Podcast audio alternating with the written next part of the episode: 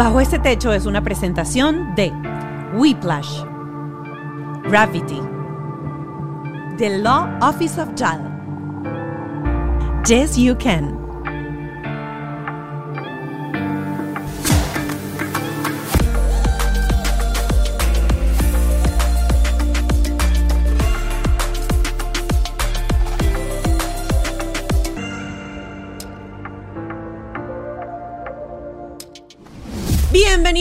Mi gente, abajo este techo. Hoy un programa en donde vamos a aprender ciertas cosas y sobre todo para todas esas mamis que les ha tocado migrar, irse a otros países y hacer trabajos que jamás imaginaron iban a hacer, desprenderse de lo que eran y trabajar con el alma, con el corazón para poder brindarle un mejor futuro a sus hijos. También tocamos el tema de eh, OnlyFans ¿Llegarías tú a trabajar de repente en OnlyFans para poder brindarle a tu hijo techo y comida? ¿O para pasar una, una situación muy complicada? Y lo más importante, ¿cómo trabajas tú la loca de la casa para que no te hagas sentir mal si de repente estás haciendo algo que no concuerda de repente con lo que tú tenías como sueño de vida o con tus valores o con lo que sea. Todo eso lo conversamos hoy con Gaby Vegas en un programa en donde abrió su corazón para, para compartir con nosotros todo este viaje o toda esta experiencia de maternidad desde que dejó Venezuela, en donde tenía una carrera muy sólida. Gaby era presentadora de televisión y tuvo que dejar esa carrera estando embarazada para venirse a Estados Unidos y comenzar una vida desde cero en Washington, estado donde la gente no habla ni español. Todo eso lo contó aquí. Muchísimas gracias a mis aliados, como siempre. Sin ellos sería imposible hacer bajo este techo. Eh, la gente de Whiplash, mi agencia digital. La gente de Gravity, mi estudio. Y por supuesto, Ken Medina mi eh, productor y Ale Trémola, mi productor ejecutivo. Ken debe estar súper de moda ahorita porque la película de Barbie, solo que la gente no dice Ken, sino Ken que lo tengo por allá al fondo. Recuerden seguirnos en nuestras redes sociales, arroba bajo este podcast y eh, en Instagram también tenemos nuestra cuenta en TikTok, arroba bajo este podcast. Y por supuesto, si estás viendo esto a través de YouTube, suscríbete, es totalmente gratuito y dale a la campanita para que todos los martes te aparezca nuevo episodio. Eh, y si lo estás escuchando por nuestras plataformas audibles, recuerda que al terminar este episodio tenemos nuestro Patreon, que es una plataforma paralela en donde la suscripción son 5 dólares al mes y vas a poder disfrutar de todo el contenido que tenemos de nuestros invitados con especialistas. Ahora sí, sin más, vamos de una a entrar en contenido. Bienvenidos a Ojo este Techo. Gaby Vegas, ya con nosotros aquí conversando. Eh, estábamos hablando un poquitico antes eh, de lo complicado que es este país cuando uno es mamá y cuando uno decidió migrar. Muy valiente tú y, lo digo porque eh, para quienes no la conocen, porque de repente son cubanos o están llegando a esta, a esta plataforma y, no son venezolanos o son de mi generación que se vino ya hace mucho, eh, Gaby dejó una carrera súper sólida eh, como conductora en Venezuela. Se vino, te viniste embarazada ya para acá, a tener a Liam hace cinco añitos a este país. ¿Qué te encontraste? Otra vida, totalmente. Primero, ¿qué pensaste? Porque yo siempre he hecho este cuento. Yo cuando me vine para acá, yo también dejé mi carrera así como que... Y yo dije, o sea, quítate Sofía Vergara que llegué yo en seis meses, o, o sea, ya. Y mira, recibí tanto, lo voy a decir en venezolano, coñazo al principio, que ya a los seis meses mi autoestima estaba, o sea, para limpiar poseta. Sí, chocas con una pared completamente. Bueno, yo vine, incluso vine embarazada y yo dije, ya se me acabó la carrera. Porque yo no vine incluso ni siquiera a Miami, yo llegué directamente a Washington, a Seattle. Y yo sabía que ahí no iba a llegar a trabajar en nada de lo mío. Incluso no existe allá la televisión como tal, por lo menos para nosotros los latinos. Así que yo anuncié mi embarazo en la televisión en Venezuela y lo terminé limpiando casas en Washington. O sea, mi cambio fue radical en nueve meses. Fue otra vida, fue un, un personaje que tuve que vivir. Ajá. Eh, primero, la decisión eh, de migrar y de migrar a, a, Washington, estado, es decir, allá arriba, ¿por qué fue? ¿Tenías, o sea, había la posibilidad de desarrollar allá algo o por qué llegaron allá? ¿Tenían conocidos? Bueno, en realidad eh, nuestra familia se encontraba en distintos países y como que no queríamos escoger si estar con una familia o estar con la otra. Entonces, bueno, vámonos a Washington porque el papá de mi bebé tenía un primo allá que está súper bien, eh, tiene sus negocios, entonces el papá de mi bebé iba a llegar trabajando. Él tenía un trabajo seguro, pero cuando yo llego y veo que no era suficiente, yo dije, yo tengo que hacer algo, tengo que trabajar también, en lo que sea. Y pues ahí nos quedamos dos, tres años hasta que, bueno, el matrimonio no funcionó y nos separamos. Esos nueve meses de embarazo, ¿ok? ¿Qué hiciste? ¿En qué trabajaste? Mira, yo, eh, bueno, no, durante los nueve meses de embarazo lo que hice fue limpiar casas. Ok. Y cuando ya tenía ocho meses de embarazo, la que era mi jefa me dijo, Gaby, ya. O sea, si tú sigues limpiando casas conmigo, vas a dar a luz aquí al muchacho y tampoco quiero eso. Así que ah, limpié casas hasta los ocho meses. Y me quedé en casa hasta que mi bebé cumplió tres meses, que era cuando ya lo aceptaban en un daycare. Y lo pude dejar en el daycare y conseguí trabajo en ese mismo daycare. Ok, voy a esto porque esto, este programa está como súper enfocado en maternidad. Sí. Lo primero que a uno le dicen cuando uno está embarazado es que todas las emociones de uno, todo lo que uno siente, lo siente el bebé. Sí, bueno, sí. ¿Cómo controlabas tú eso? Porque mira, yo lo viví en carne propia. O sea, el ego te deprime horriblemente y son noches de llanto, de juzgarte si fue la decisión correcta o no, de si lo vas, vas a lograr otra vez ser feliz o no, ves el futuro todo negro, dices, está bien, me voy a dedicar a hacer toda la vida y no me va a quedar más nada en esta vida. O sea. La mente, la mente es muy, muy, o sea, la mente es la loca de la casa y Sí. empieza a joder, como quien dice, pero tú tienes un bebé adentro, estás cocinando un bebé y dices, no me puedo sentir así, o la parte racional dice, no me puedo sentir así porque mi bebé está absorbiendo todo, pero me siento así. ¿Qué hacías? ¿Llorabas horrible? ¿Cómo fue esos momentos o, esa, o, esa, o ese apoyo de repente con, con tu esposo? Eh, me imagino, no sé quién tomó la decisión, pero es que cuando uno anda deprimido eso es horrible. Dígame si la decisión la tomó él y entonces empezaban Sí. discusiones porque ¿por qué me trajiste para acá? ti dejé todo, por tu culpa. Claro, y, y eso es normal, Eso es normal. Sí, sí, sí. Eh, obviamente la situación país no es un secreto para nadie. La decisión fue tomada para brindarle un mejor futuro a nuestro hijo. Entonces yo me cambié el chip. Yo dije, bueno, ya no se trata de mí, se trata de mi bebé y de su futuro. Y como ya eran demasiados cambios, estábamos recién casados, estábamos embarazados, los dos dejamos nuestras carreras, nuestras familias, eran muchas cosas.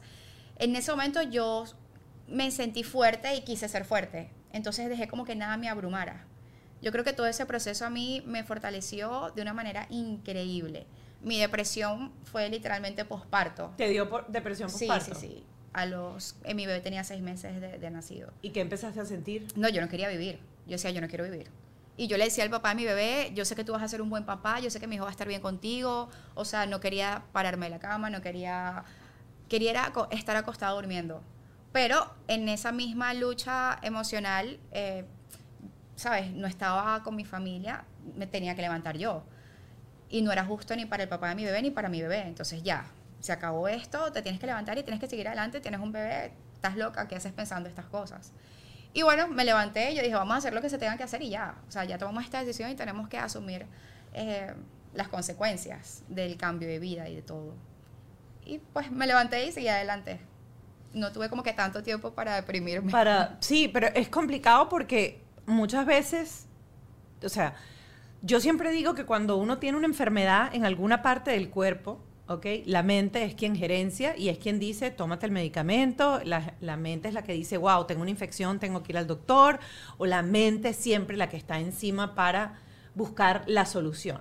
Pero cuando la mente es la que está en conflicto, a veces no encuentras esa, esa, esa fortaleza de decir, eh, me paro, me paro y hago, o de repente te paras y haces, pero siempre existe como una sensación de vacío y desesperanza No, claro, interna que a la larga repercute dentro, dentro, dentro de uno. Eh, por eso siempre que hablamos dentro de esto, siempre promovemos o somos muy pro terapia, porque a veces ese tipo de cosas a las que uno no le no les da tanta importancia, porque es verdad, te logras parar de la casa de la cama porque, Porque no te te queda más queda otra. remedio, porque tienes otro niño, pero dentro de ti, como ser humano y como persona, hay necesidades y hay cosas que Sí. quedan como, como y tú las ocultas. dejas como atrás, porque bueno, esto no es prioridad. Mi prioridad es mi bebé y que él esté bien. Y, y sí, emocionalmente, mi lucha comenzó cuando me di cuenta que estaba cumpliendo el sueño de mi vida de ser mamá y no estaba mi familia a mi lado. O sea, éramos nosotros dos en el hospital. Y yo iba a ser mamá y no tenía a mi mamá conmigo, ni a mi papá, ni, ni a mi familia, que es lo que normalmente en Venezuela se te llena la habitación Claro. de ese gentío. Que más bien los quieres sacar. Sí, exacto, pero aquí no, no había nadie y yo tuve que hacerme, me tuvieron que hacer cesárea Ujú. y el papá de mi bebé tenía que trabajar a los dos días. Entonces, ok, no estaba acompañada por nadie, me hicieron cesárea, tengo un bebé recién nacido y a los dos días de la cesárea él tenía que estar en el trabajo y yo tenía que ocuparme sola y cuidarme sola y levantarme sola y todo sola.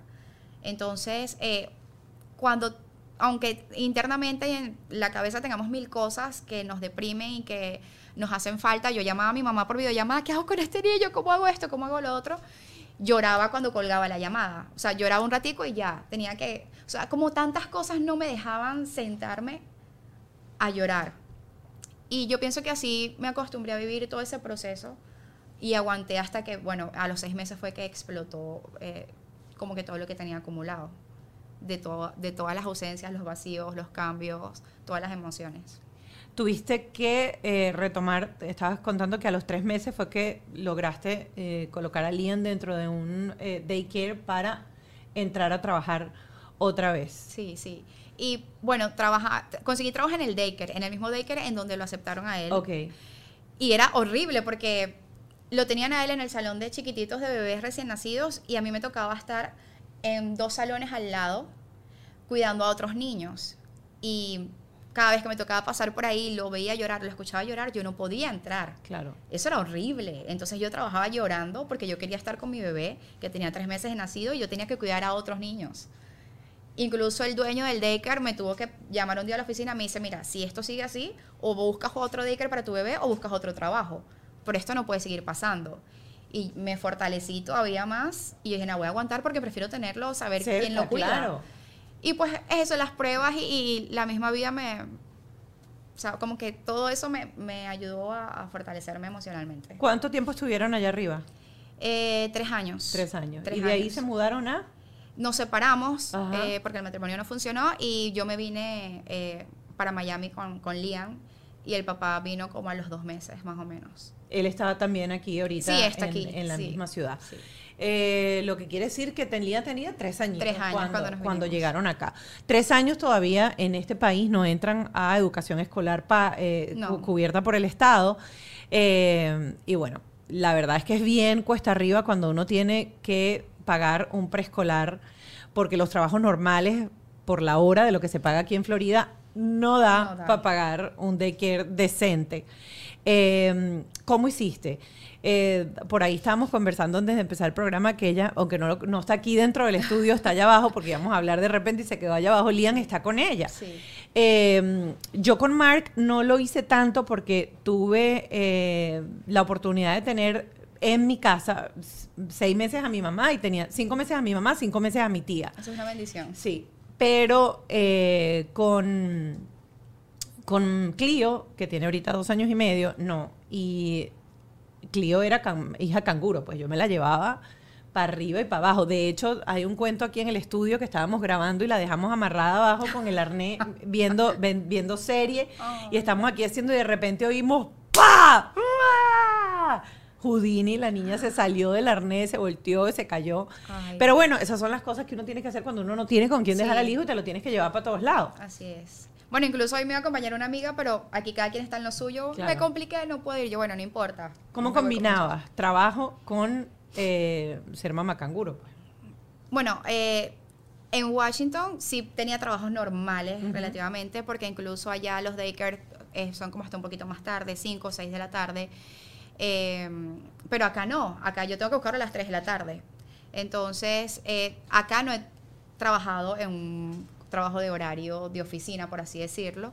Entonces he tenido la fortuna de poder estar a las 3 para buscarlo y bueno, de ahí en adelante trato de no pautar nada de trabajo Ok.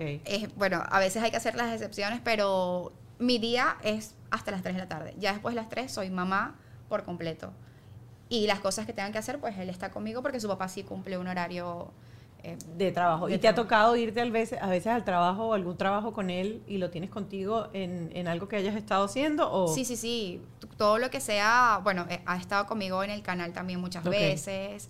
Eh, ya conoce a las personas, ya lo conocen a él. Eh, casi siempre está alguna amiga mía que me puede ayudar a, ¿sabes?, a cuidarlo mientras yo estoy grabando o haciendo algo, pero pienso que ya él está acostumbrado también.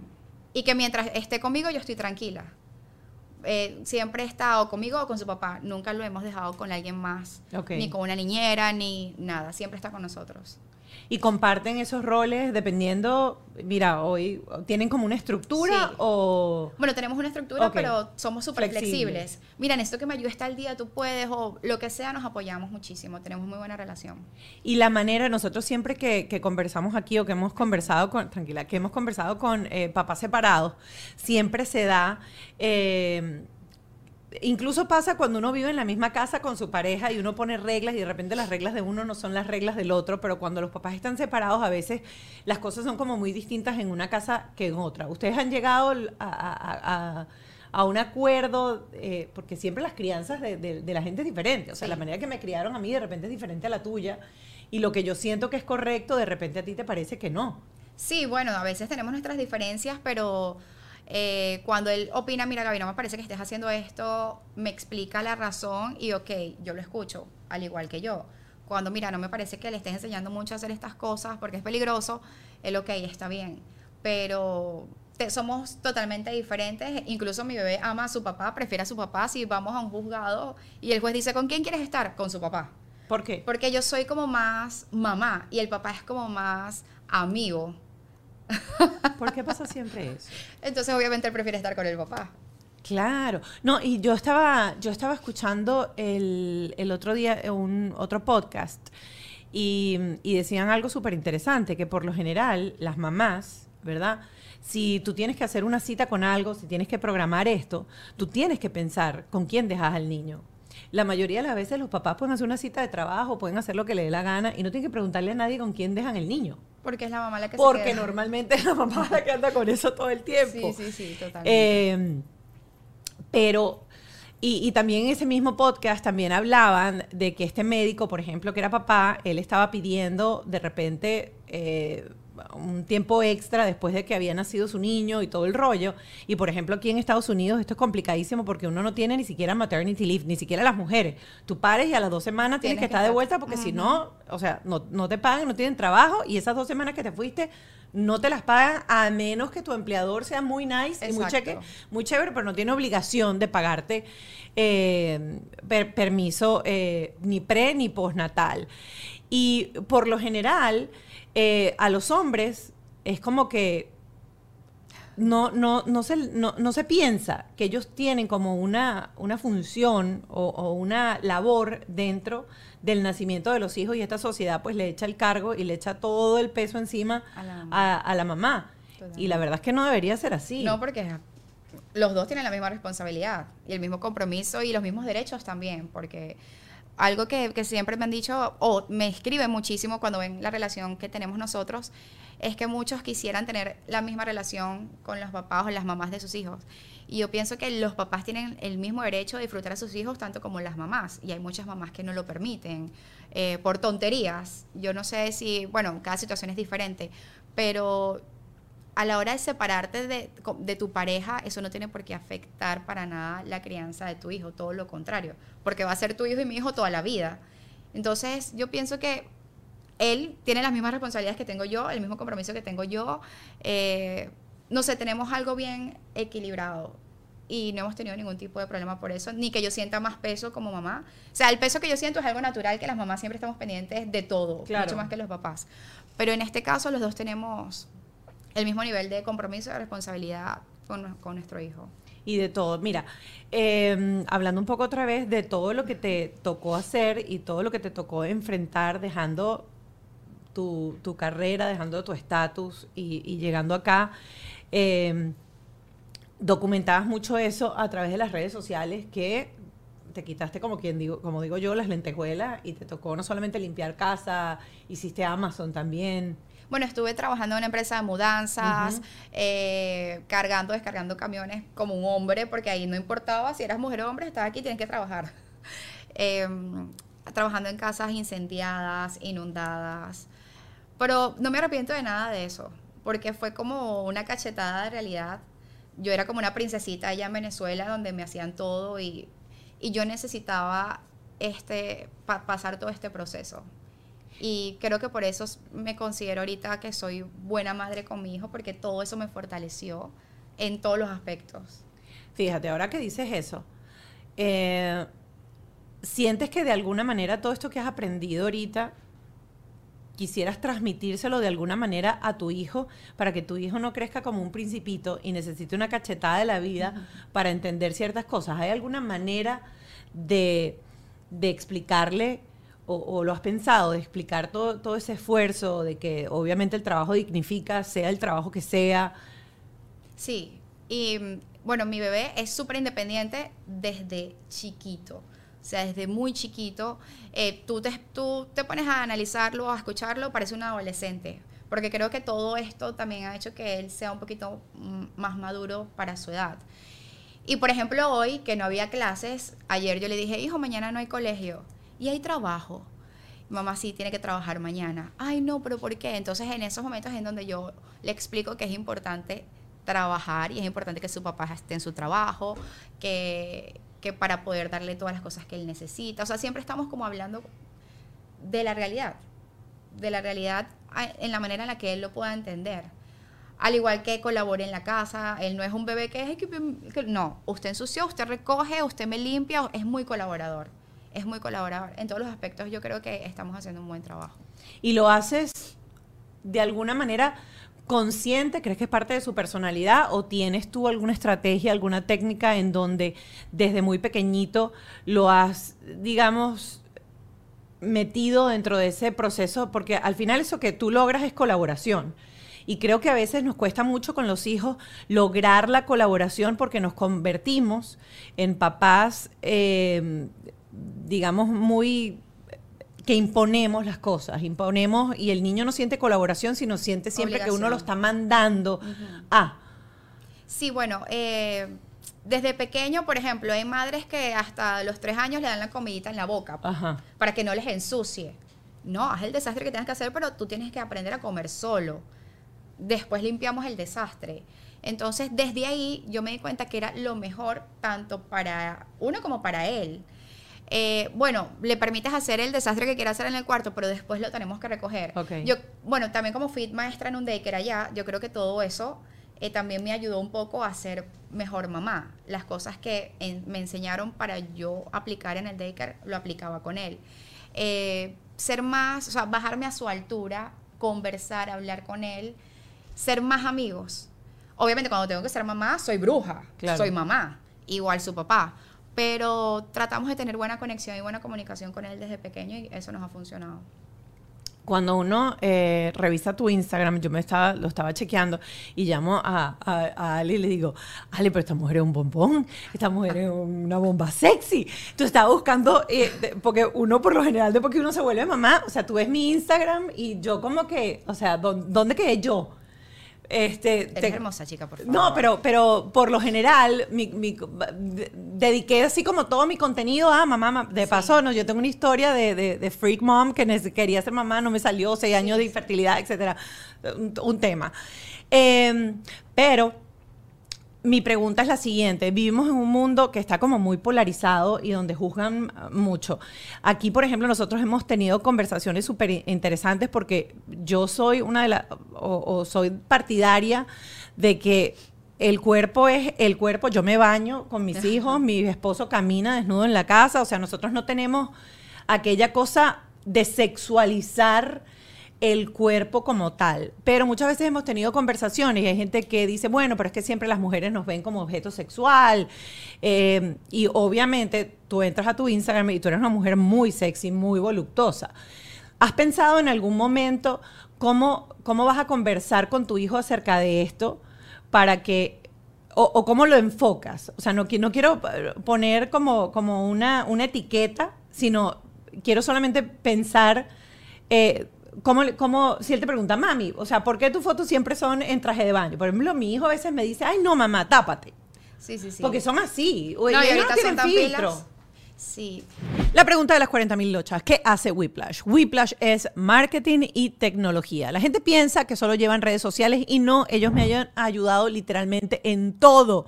Y lo mismo pueden hacer contigo. Hoy la tecnología es fundamental para lograr ventas porque hace que tú automatices los procesos. Necesitas un website para vender a través de él, un carrito de compras, perfil en Amazon, promociones de Facebook, armar campañas de correo y además, esto es agotador, atender efectivamente a todos los que te contactan. Ellos te pueden automatizar todo. Whiplash es el departamento tecnológico de tu empresa. Te alivian ese trabajo para que tú puedas dedicarte a cobrar, a las finanzas, a buscar más mercancía y a diseñar tus productos. Cada quien a lo suyo, cada quien a lo que sabe. Si quieres tener un website increíble, ingresa en whiplash.com y agenda una llamada con ellos. La única agencia que practica lo que predica. Pero cuénteme, Mónica, ¿tú qué hiciste hoy? No, nada, me levanté, preparé desayuno para Mario, arreglé para el colegio, lo dejé en el autobús, me regresé, desperté a Clio, le hice el desayuno a Clio, después me arreglé yo, tuve que salir a grabar el podcast, tengo que reunirme con varios clientes, después tengo que ir al canal. Y bueno, tengo marido, también tengo que hacer algo por el marido, no sé qué, pero debería hacer algo por el marido. ¿Tú? Me levanté en la mañana, hice el desayuno a mí, a mi esposa, a Clio, hablé con mi suegra, hablé con mi cuñado, hablé con la esposa de mi cuñado, hablé con mi cuñado. Después tuve que hacer mercado, cocinar, arreglar la cocina, meter toda la platos de forma organizada, gusta, como me gusta. Después empaquetar la comida, después sacar ciclo y después también hacer el check de vitamina proteína a Mónica porque estaba apurada. Y va. ¿Y Gravity? ¿Qué hace Gravity?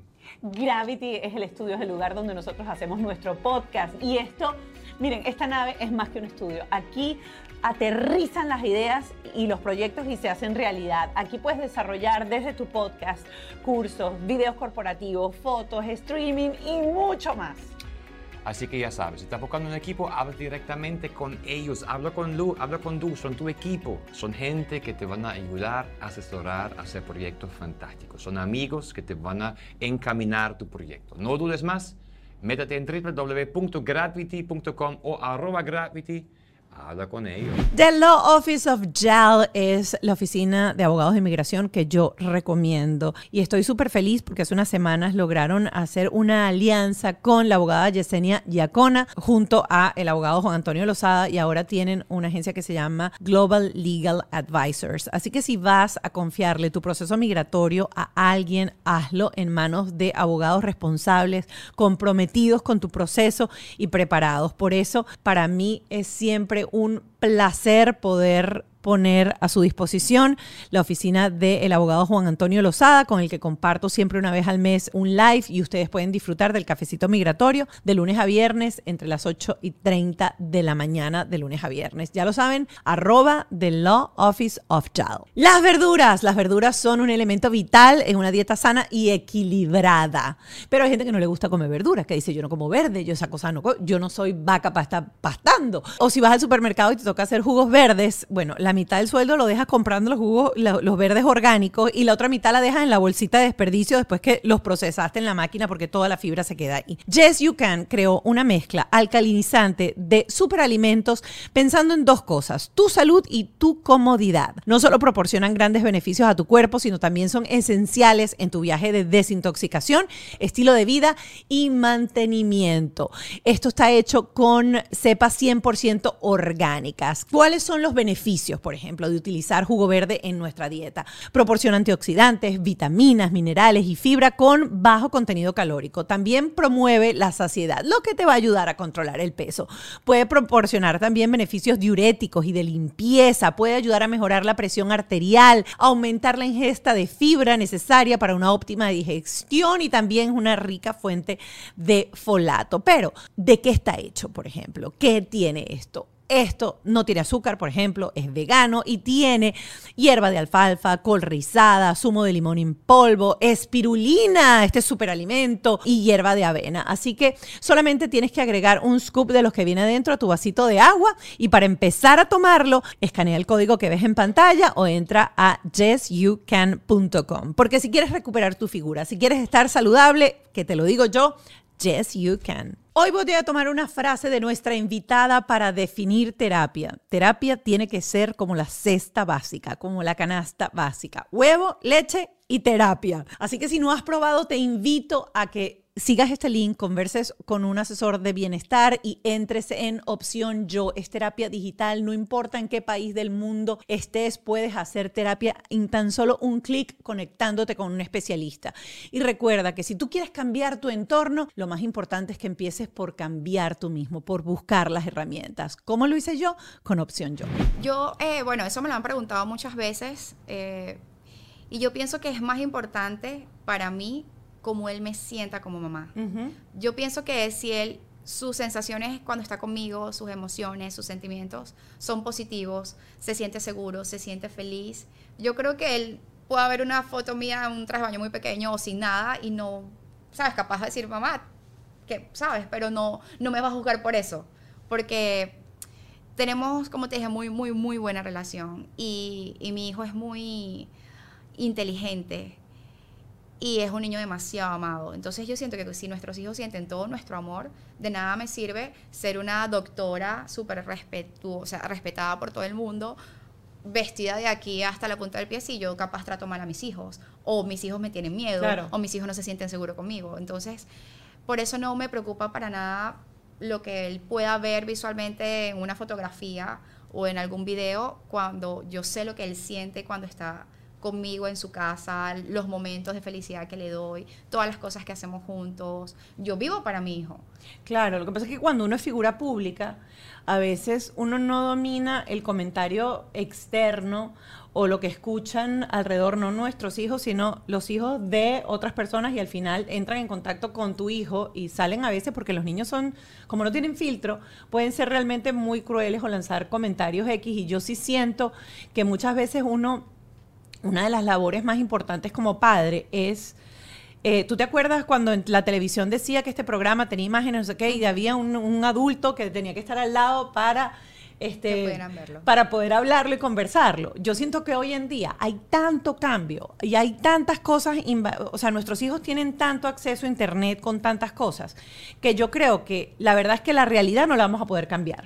Lo que está pasando no lo vamos a poder cambiar. Lo único que podemos hacer nosotros es, según nuestros valores, sin juzgar los valores de absolutamente nadie, es tratar de conversar y abrir eso, esos temas de repente que son quizás un poco álgidos hoy en día con toda esta cosa que hay, mira, que van desde el tema de las armas en los colegios, el que si se porta o no se porta arma, el tema ahorita de, transgénero, el tema de todo lo que hay. muchísimas cosas para preocuparse en realidad.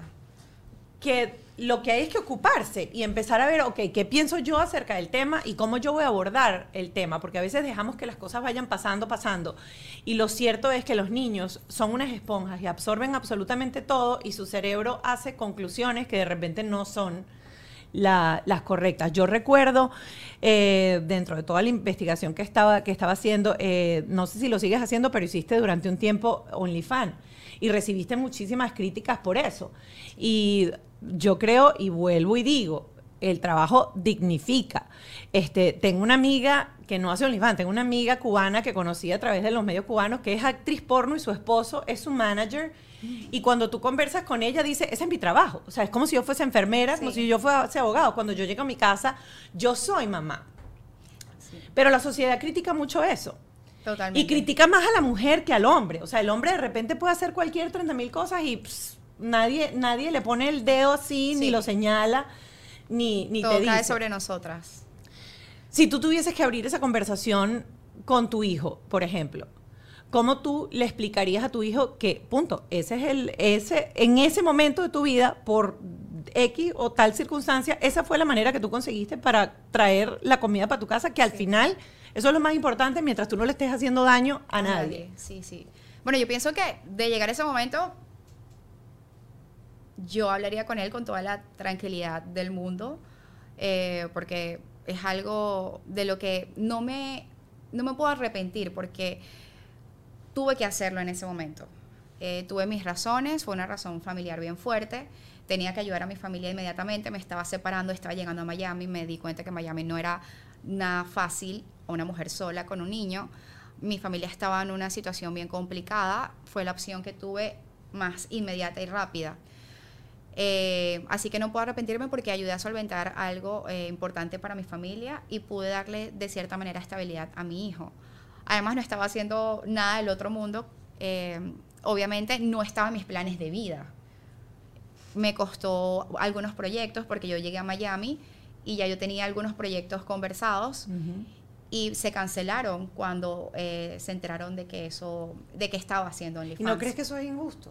Claro que es injusto, pero en ese momento como que, Ujú. bueno, a mí lo que me interesa es resolver mi Claro, situación. claro. Si ese proyecto no me da el dinero que yo necesito, no me importa. Ok.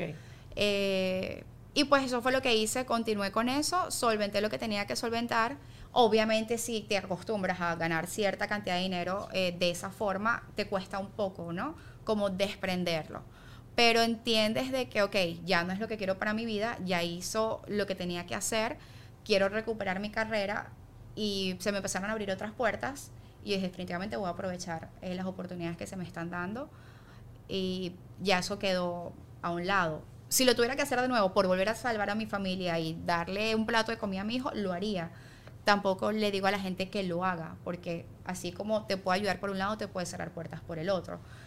Y al principio sí, me, me costó mucho, yo lloraba, yo lloraba los primeros días eh, leyendo la cantidad de cosas que me decían, pero llegó un momento donde yo dije, ya va, yo no estoy haciendo nada malo, eh, no era lo que yo quería, el que sabe todo lo que estoy pasando es Dios, yo nunca me he separado de Dios, yo creo demasiado en Dios, Eh, con quien yo tenía que hablar al respecto era con mis padres en ese momento, miren padres, voy a hacer esto, quiero qué- que lo sepan. ¿Y qué pasó con ellos como padres, por ejemplo? Porque siempre también, este, creo que la conversación ha tenido que ser una conversación complicada, Sí. ¿no? Bueno, es que la situación que estábamos viviendo era complicada, había amenazas de muerte a mi familia y todo. Eh, entonces ellos obviamente estaban en un momento de desesperación y yo no tenía cómo ayudarlos de otra forma, porque los ahorros que yo tenía era para mudarme a Miami. Claro. Entonces yo les dije, mira, tengo esta opción, ¿qué, ¿qué me dicen ustedes? Imagínate la desesperación de mis padres que dijeron, hazlo. Los dos y hubo más resistencia porque uno se imagina de repente, bueno, las mamás, las mamás somos mamás y sabemos que en un momento Sí. de, de, de- de crisis, de desesperación, X, pero eh, la semana, hace una semana salió el, el programa de Chef Jesus y él estaba hablando de lo celoso que el hombre es con las hijas. Sí, sí. Bueno, eh, en todo ese conflicto familiar que hubo, entre otras cosas, eh, mi papá em, se debilitó mucho en, en su salud emocionalmente y mm, él me apoyaba en lo que, o sea, ellos siempre me dijeron, lo que sea que tú vayas a hacer, nosotros confiamos en ti porque ellos saben lo que hicieron conmigo, Claro. los valores, las enseñanzas, mi manera de pensar. Mis papás fueron mis mejores amigos y son mis mejores amigos. Eh, en todo ese proceso familiar que tuvimos, mi papá enfermó, lamentablemente él falleció. eh, pero fíjate tú que en todo ese proceso yo nunca me sentí como mala hija o de que mi papá se fue pensando lo peor de mí. No. Ellos siempre supieron mi posición, él siempre supo mi posición. eh, que yo, a pesar de hacer eso, seguía siendo la Gaby de siempre y que él sabía que yo lo estaba haciendo por una razón fuerte, que era cuidar a mi familia. Y lo sigo haciendo. Hoy A mí me gusta siempre convertir estas cosas en eh, mensajes de enseñanza. Y como siento que esta experiencia para ti fue una experiencia que ya es sanada, una, una experiencia que tiene un aprendizaje. Si tú estás hoy, nos- a nosotros nos ven muchísimas mamás que les ha tocado irse a Perú, Ecuador, Argentina y que están pasándola terrible en todos estos países y les ha tocado hacer de todo por mantener a sus hijos si es que se fueron con sus hijos o por reunir dinero para poder reunirse con sus hijos. ¿Qué les dirías a ellas si se sienten desenfocadas, este, poco validadas? O sea, yo creo que la sensación como uno, co- como mujer, es muy complicada porque vienes con unos valores que son unos valores demasiado mojigatos, en donde, vamos a estar claros, todavía se pretende que la mujer llegue virgen hasta el matrimonio. Sí. ¿Ok? Y entonces si no eres virgen hasta el matrimonio, entonces eres una... Y si tienes más de, más de tres hombres porque probaste y te acostaste en la cama más de uno para encontrar a tu príncipe, también se te ve mal. Por todo. Entonces, queramos o no, estas generaciones quizás son un poco más libres, pero nosotros venimos con ese, con ese, o sea, yo me acuerdo que si yo me quería dar unos besos con alguien o si yo me quería acostar con alguien, yo decía, Ajá, ¿valdrá realmente la pena o no valdrá realmente la pena? Porque después me acuesto con este y es una, que una raya más para el tigre. más para el tigre. Coño, y entonces uno se cohíbe Sí. de tirarse una noche de loca, una noche de copas si te provoca, porque el cuerpo físico te lo Te pide. lo pide. Entonces, con- convirtiendo esto en una enseñanza para las personas que están de repente pensándolo, ¿qué les dirías tú? Bueno, a mí me escriben, desde entonces a mí me escriben muchas mujeres hasta el sol de hoy. Yo te puedo buscar ahorita el Instagram y, tengo varios mensajes de mujeres diciéndome, Gaby, ayúdame, cómo lo hiciste, cómo es que se abre la página. Cómo... Como dije hace ratito, yo no invito a nadie a que lo haga. Pero si por tus hijos y por tu familia tú necesitas buscar una solución, esa es una solución rápida. No es fácil. Porque la gente dice que es dinero fácil. No. Yo muchas veces tomaba fotos para esa cuenta y era llorando y la gente no sabía que yo estaba llorando. Pero, ¿qué hacía? ¿Cómo sanabas eso después? O sea, No, yo- ¿tienes alguna herramienta que tú utilizabas o algo que tú hacías? Porque yo entiendo perfectamente tu situación y tu desesperación. Pero siempre tiene que haber una mecánica o una cosa que tú hacías para levantarte al día siguiente y no dejarte pisar por las circunstancias. Yo creo que yo no he hecho terapia, ni he usado psicólogos, ni pastillitas de depresión, nada. Yo siempre he pensado en que cada situación es pasajera y que voy a estar bien. Siempre lo he visto, esto es un proceso, me está fortaleciendo, yo voy a estar bien. Es otro proceso, todo va a estar bien. Entonces, pienso que es la única forma en cómo he podido como sobrellevar todas las situaciones en, en las que he tenido que pasar. Y por eso cada vez que me escriben pidiendo ayudas o consejos, mira, yo no te voy a incitar a que lo hagas, pero si estás en una situación complicada y tú necesitas sacar a tu familia adelante, hazlo. Mientras sea algo pasajero, mientras sea algo momentáneo, mientras no tengas otra opción en ese momento, eh, todo lo que sea que no le haga daño a nadie y sea por tu familia o por tus hijos, porque es que nadie sabe lo que uno vive detrás de la puerta, ¿me claro, entiendes? claro. La gente piensa que uno publica y uno está feliz siempre y uno lo tiene todo. Es mentira. A veces hay situaciones difíciles y nadie va a tocar la puerta de tu casa a decirte, mira, te traje para que pagues esta renta de este mes o para que hagas este mercado o para que le compres a tu hijo la ropa o los zapatos. Entonces tú como mamá, obviamente esto es un país difícil. Si tú te pones a sacar las cuentas en trabajar un horario normal, ganando lo básico, ¿cómo haces? Estando tú sola es muy difícil. Por eso, y teniendo hijos, ¿cómo haces para tener otro trabajo después?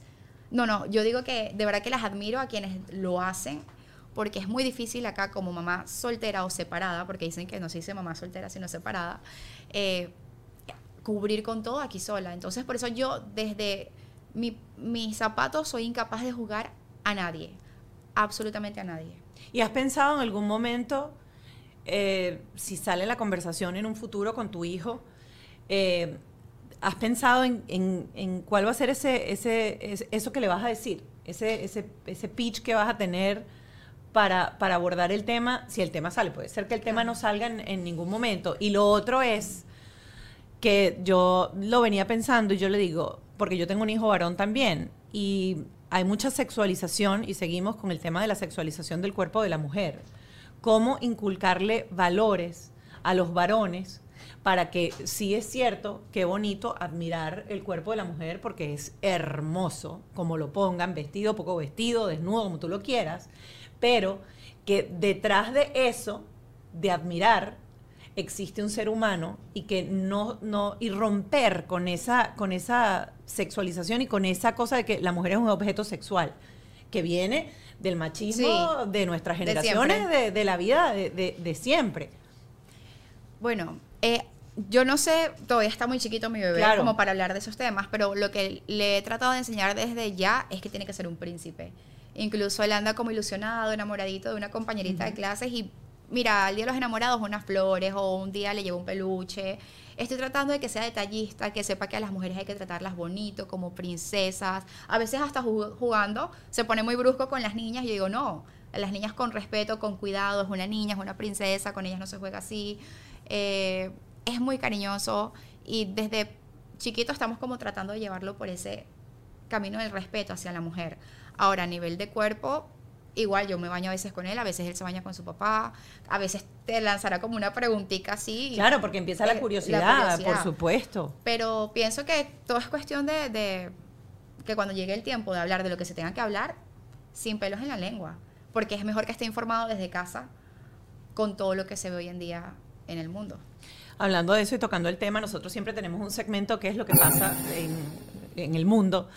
Eh, y te lo toqué hace un minuto porque uno está, uno, uno está tan, digamos, bombardeado de información nueva y de cambios nuevos y que sabemos que existe una revolución social y que algo está pasando y creo que pocos tenemos el... O sea, estamos demasiado desinformados para abordar ciertos temas porque son muy nuevos. Eh, Fox News publicó eh, un artículo, se los voy a leer, dice por aquí, eh, adultos transgéneros se desnudan en la televisión holandesa para preguntas y respuestas con niños de 10 años para promover cambios de sexo. Adultos transgéneros se llama simplemente desnudo en inglés, muestra a adultos frente a estos niños. Simply Naked. Hay, eh, por ejemplo, programas cada vez más. Este, ¿Cómo se llama el programa este que sale también que son desnudos y están como en una selva? No, no saben, no se acuerdan. Bueno, cada vez más la televisión muestra el cuerpo humano. Y si uno se mete ahorita a, a revisar las redes sociales y te pones a- a hacer eh, de reels, por ejemplo, hay muchos reels con el tema de eh, lo transgénero, que si es correcto, que si no es correcto, que si se debe hablar de este, eh, los géneros o no los géneros, hay como mucha controversia y en cierta forma entiendo que estas personas buscan ser aceptados de repente y encuentran también una pared por parte de la sociedad en donde no está lista para para abrir un nicho. yo recuerdo que yo comentaba en, en uno de, mis de mis historias hace unos meses, porque había salido el tema de una, una, una nadadora transgénero que había ganado la competencia y había sido número 20 durante años, 20, 25 en los rankings de nadador como, como hombre y siendo mujer eh, transgénero, este, ganó el primer lugar, pero gana el primer lugar empatada con otra nadadora con la misma, o sea, los o sea, fue, ponte tú, 30 segundos con 19 eh, centésimas y al final había un solo trofeo y el trofeo se lo dieron al trans, no se lo dieron a la mujer. Y viendo esto, yo, es, yo ah, empecé a, no sé, a, a- a decir cualquier cosa en mis redes y yo decía, pero ¿por qué no hablen, abren una categoría? Claro, Que nada más tenga una línea, o sea, seis, cinco sean las que van a competir, pero que compitan entre ellas, porque sí, existe una diferencia corporal. Este, lo cierto es que eh, este programa se viralizó, hay miles de reels en, en, en- en Instagram. Y en uno de todos los que vi hay uno de, eh, ah, de un terapeuta venezolano.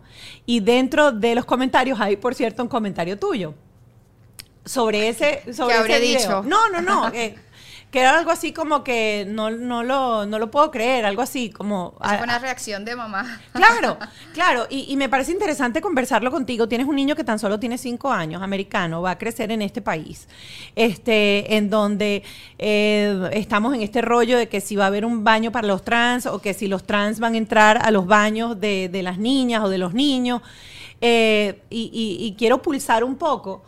Eh, eres una generación totalmente distinta a la mía. ¿Qué, qué sientes? ¿Qué ves? ¿Qué te preocupa? ¿Qué, ¿Qué has pensado? Porque vuelvo a lo mismo, nosotros somos quienes tenemos que hacer al final la orientación de los niños, porque los niños, tú no vas a, pro- tú no vas a impedir que tu hijo vea lo que está en No, las redes. imposible, Es imposible. imposible. Bueno, obviamente eso me preocupa mucho, porque tú lo puedes enseñar muchas cosas, pero él pasa la mayoría del tiempo en la escuela. Ya él va para la escuela de grandes, como yo le digo, y, y es un cambio bastante radical, porque un daycare es una, ¿sabes? Algo pequeñito, son más niños, pero ya una escuela es diferente y ahí podrá encontrarse cualquier cosa. Nosotros hemos trabajado en que, mira, las niñas son niñas, los niños son niños. Ahora, como mamá que lo ama y lo adora, yo no sé cuál va a ser su camino o, o- su elección. Yo pienso que igual sea lo que sea, ojalá sea algo normal, eh, yo lo apoyaría siempre, pero mientras yo pueda educarlo en que, mira, tú eres varón y tú eres hombre y esto es así, lo voy a hacer.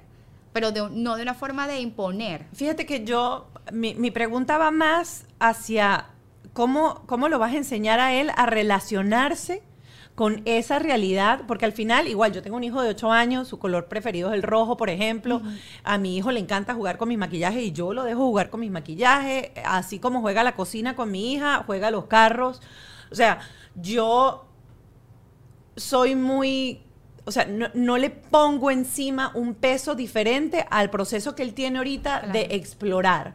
No le digo, no Es toques más eso sano. porque eso es de niño, ni le digo, juega con carro porque lo juega carro es de hombre. O sea, no me voy para ninguno de los lados. Sencillamente estoy como observando, tanteando, cuando vas al pediatra, los pediatras le hacen muchas preguntas a los niños también y le dicen, este, y empiezan como, como a testear y, y a sondear.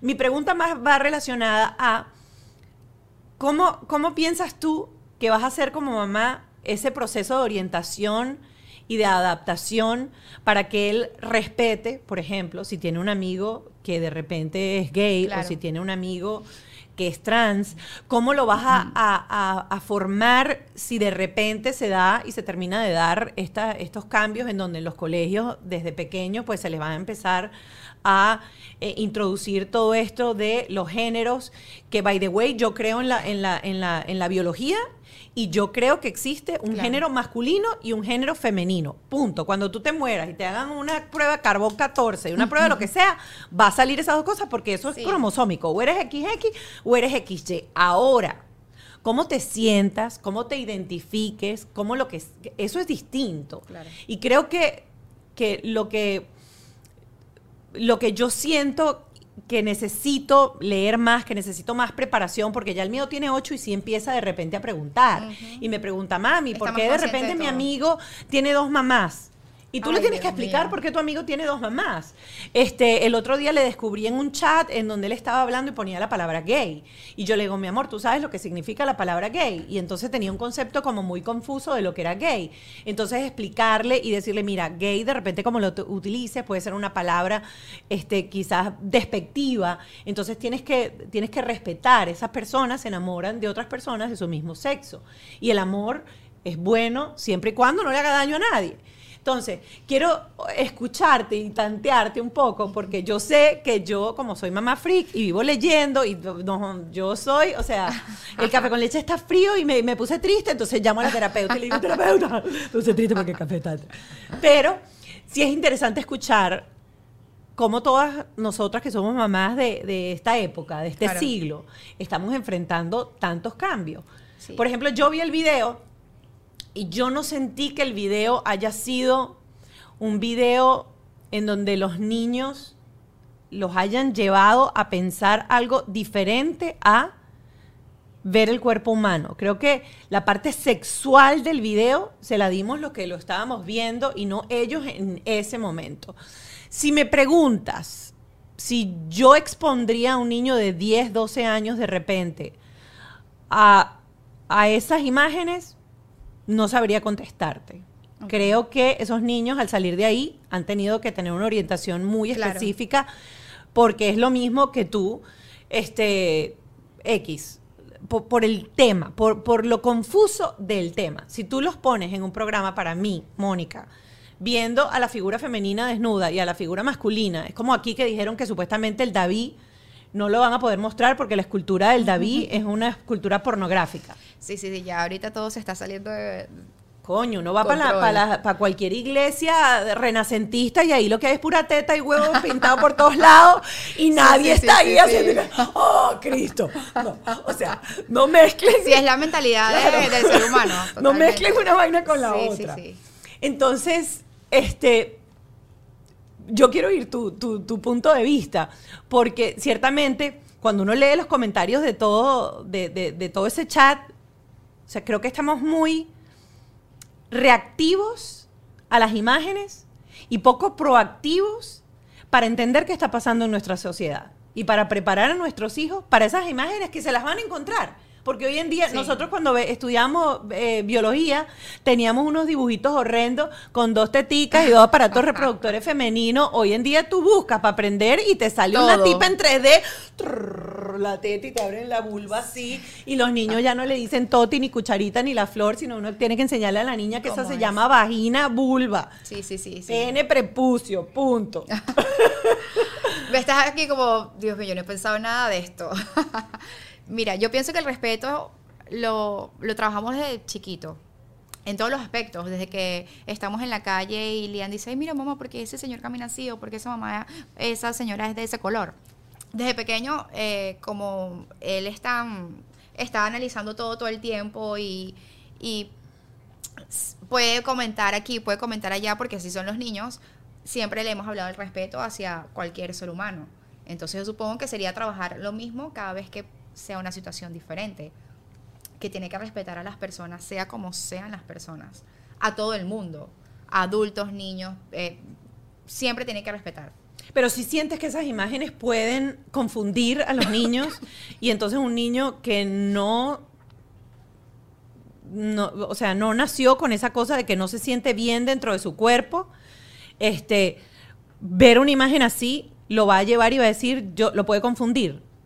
Pues claro, por eso me horroricé cuando vi ese video, porque me sentí como mamá teniendo a mi hijo ahí sentado viendo esas imágenes. Pienso que es muy pronto y es totalmente innecesario exponerlos a, algo que capaz en su crecimiento normal no tendría ni por qué enterarse, ¿no? O sea, pienso que no es que todos los niños van a tener que lidiar con esa realidad. Entonces, ¿por qué los expones si capaz no es necesario para cada uno de ellos? No sé si me entiendes el punto. Sí, sí, sí, sí, sí, por O supuesto. sea, no es que de cada cinco niños uno va a ser transgénero. Por supuesto. Entonces, eh, como que deja que cada niño viva su proceso y, y que los padres los, los orienten, pero como que una clase donde expongan todas esas diferencias delante de niños me pareció demasiado grotesco. Lo que yo siento y a donde voy, a donde iba con, con la pregunta es, y, y lo lanzo así porque yo no sé si ustedes sienten esa necesidad de prepararse para poder orientar a nuestros hijos para la realidad que tienen. Y lo hablábamos el otro día con, eh, con la gente de Techifam acerca de la tecnología. La tecnología hoy en día es muy diferente y uno dice, ¿por qué entra alguien y, y lo ves en las imágenes que está haciendo un- una, una masacre en- y, y entras y sientes que estás viendo un videojuego? Porque los videojuegos de hoy en día son muy diferentes a los videojuegos que nosotros, o sea, que Es me tocó a mí, dígame, son Pac-Man, una bolita que comía fantasmita. Sí, sí, sí. Entonces, ¿cómo orientas? Porque vuelvo a lo mismo, quizás la realidad no la vamos a poder detener. No. Nosotros no vamos a poder impedir que nuestros hijos tengan cada vez más acceso a lo que es este, la identidad de género, a que, a, a que eh, ve- vean imágenes de transgénero en, en televisión o... eh, pero lo que sí podemos hacer, o que se enfrenten en el colegio, o incluso hay padres que ya preparan a sus hijos para en caso de un tiroteo dentro de la escuela saber qué hacer. Por o sea, hasta ese punto se ha llegado. Entonces, entonces yo el, el- el tema lo traía a colación porque yo sí creo que deberíamos despertar nosotros como padres y empezar a ver, wow, esta es la realidad que nos tocó. Esta es la realidad que tenemos. ¿Cómo podemos prepararnos y cómo podemos orientar a nuestros hijos para que si ven ese video, porque no se lo vas a poder de repente bloquear, o que se crucen con, eh, hay una comiquita ahorita que yo no sé si esa comiquita de repente le montaron un audio extra y lo pusieron a rodar, porque tampoco lo sé, en donde eh, son como unos dinosaurios y entonces uno le decía, ay, ¿tú qué eres? ¿Tú eres él o eres ella? Ah, no, yo soy ella. Una cosa No he de- visto. De, de- de identidad de género. Ay, a mí no me llames ella porque yo no soy ella, yo soy ella. Y es un, y es un cartoon. Eh, entonces voy a eso. Si le Sí. sale en YouTube Kids ese cartoon y tu hijo te llega en el desayuno y te dice, mamá, tú eres ella, él o ella. Y eh, claro, Sí, puede pasar, claro que puede pasar. ¿qué, qué le vamos a decir? No se preocupen que tenemos un sexólogo hoy, eh, una terapeuta, un psicólogo eh, especializado en sexología y vamos a estar conversando. Eh, parte de las cosas que surgieron dentro de esta conversación tan interesante con Gaby eh, y, y cómo prepararnos, cómo tener herramientas para abordar este tema con un niño de, no sé, 5, 7, porque esa comiquita era como para un niñito de 5 años. este, o eh, un niño de repente preadolescente o adolescente que se enfrenta hoy en día con el mundo que tenemos con la realidad que tenemos. Gaby, un millón de gracias por, por haber estado aquí, por haber contado tu historia, eh, por, por compartir conmigo y con toda la gente debajo este techo eh, tu viaje como, como mamá. Te aplaudo. Eh, siento que mm, la- la- las mujeres, sobre todo, tenemos una capacidad de, de transformarnos y de, de convertirnos en unas superhéroes, llevando por dentro muchas cruces eh, por el bienestar de nuestros hijos. Y bueno, eres toda una guerrera. No, gracias a ti por la invitación. De verdad, qué honor para mí estar aquí contigo. Y bueno, ya hoy me pusiste muchas alertas. Voy a empezar a trabajar en todo esto. Hay que trabajar, hay que trabajar. Ser, ser, mira, ser papás es el trabajo más importante Sí. de nuestras vidas porque nadie lo va a hacer por nosotros. Y como siempre digo, aunque nos hayan criado con aquella frase de que no hay manual para ser padres o no hay universidad para ser padres, hoy en día hay mucha literatura, hoy en día hay muchas cuentas interesantes que uno puede seguir para poder aprender un poquito más y lograr que nuestra sociedad, porque esa va a ser la única manera de tener una sociedad mucho más coherente y mucho más sana en unos años. Si le damos a nuestros hijos el tratamiento emocional y psicológico que necesitan para que sean adultos luego mucho más estables. Gaby, agradecida de que hayas abierto las puertas de tu maternidad, de tu viaje como madre, de que nos hayas acompañado. Nosotros, como siempre, en el Patreon vamos a tener a un terapeuta al que le vamos a preguntar todas las dudas que tengamos y que nos dé estrategias y que nos dé directrices para saber cómo prepararnos como padres y enfrentar esta nueva realidad que tenemos, este nuevo mundo, esta nueva sociedad. No, no, gracias a ti, de verdad, por la invitación. Para mí es un honor estar aquí contigo. Y bueno, también en esta conversación he aprendido algunas cositas, así que voy a estar pendiente. Ya lo saben, gracias por acompañarnos y nos vemos en Patreon en Bajo este Techo. Bajo este Techo fue una presentación de Whiplash, Gravity, The Law Office of JAL, Yes You Can,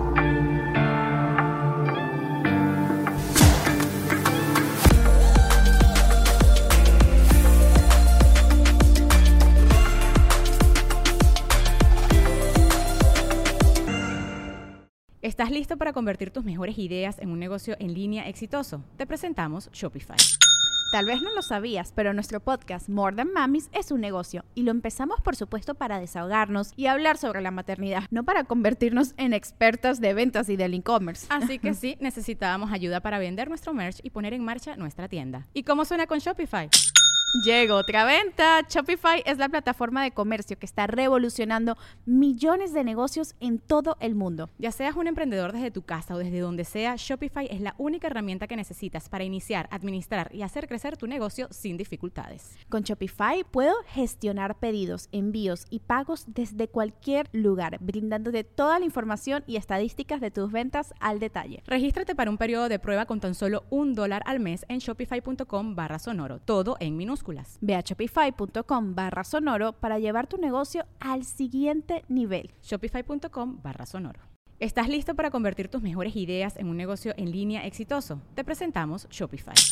Tal vez no lo sabías, pero nuestro podcast More Than Mamis es un negocio y lo empezamos por supuesto para desahogarnos y hablar sobre la maternidad, no para convertirnos en expertas de ventas y del e-commerce. Así que sí, necesitábamos ayuda para vender nuestro merch y poner en marcha nuestra tienda. ¿Y cómo suena con Shopify? Llegó otra venta. Shopify es la plataforma de comercio que está revolucionando millones de negocios en todo el mundo. Ya seas un emprendedor desde tu casa o desde donde sea, Shopify es la única herramienta que necesitas para iniciar, administrar y hacer crecer tu negocio sin dificultades. Con Shopify puedo gestionar pedidos, envíos y pagos desde cualquier lugar, brindándote toda la información y estadísticas de tus ventas al detalle. Regístrate para un periodo de prueba con tan solo un dólar al mes en shopify.com barra sonoro, todo en Ve a shopify.com barra sonoro para llevar tu negocio al siguiente nivel. Shopify.com barra sonoro.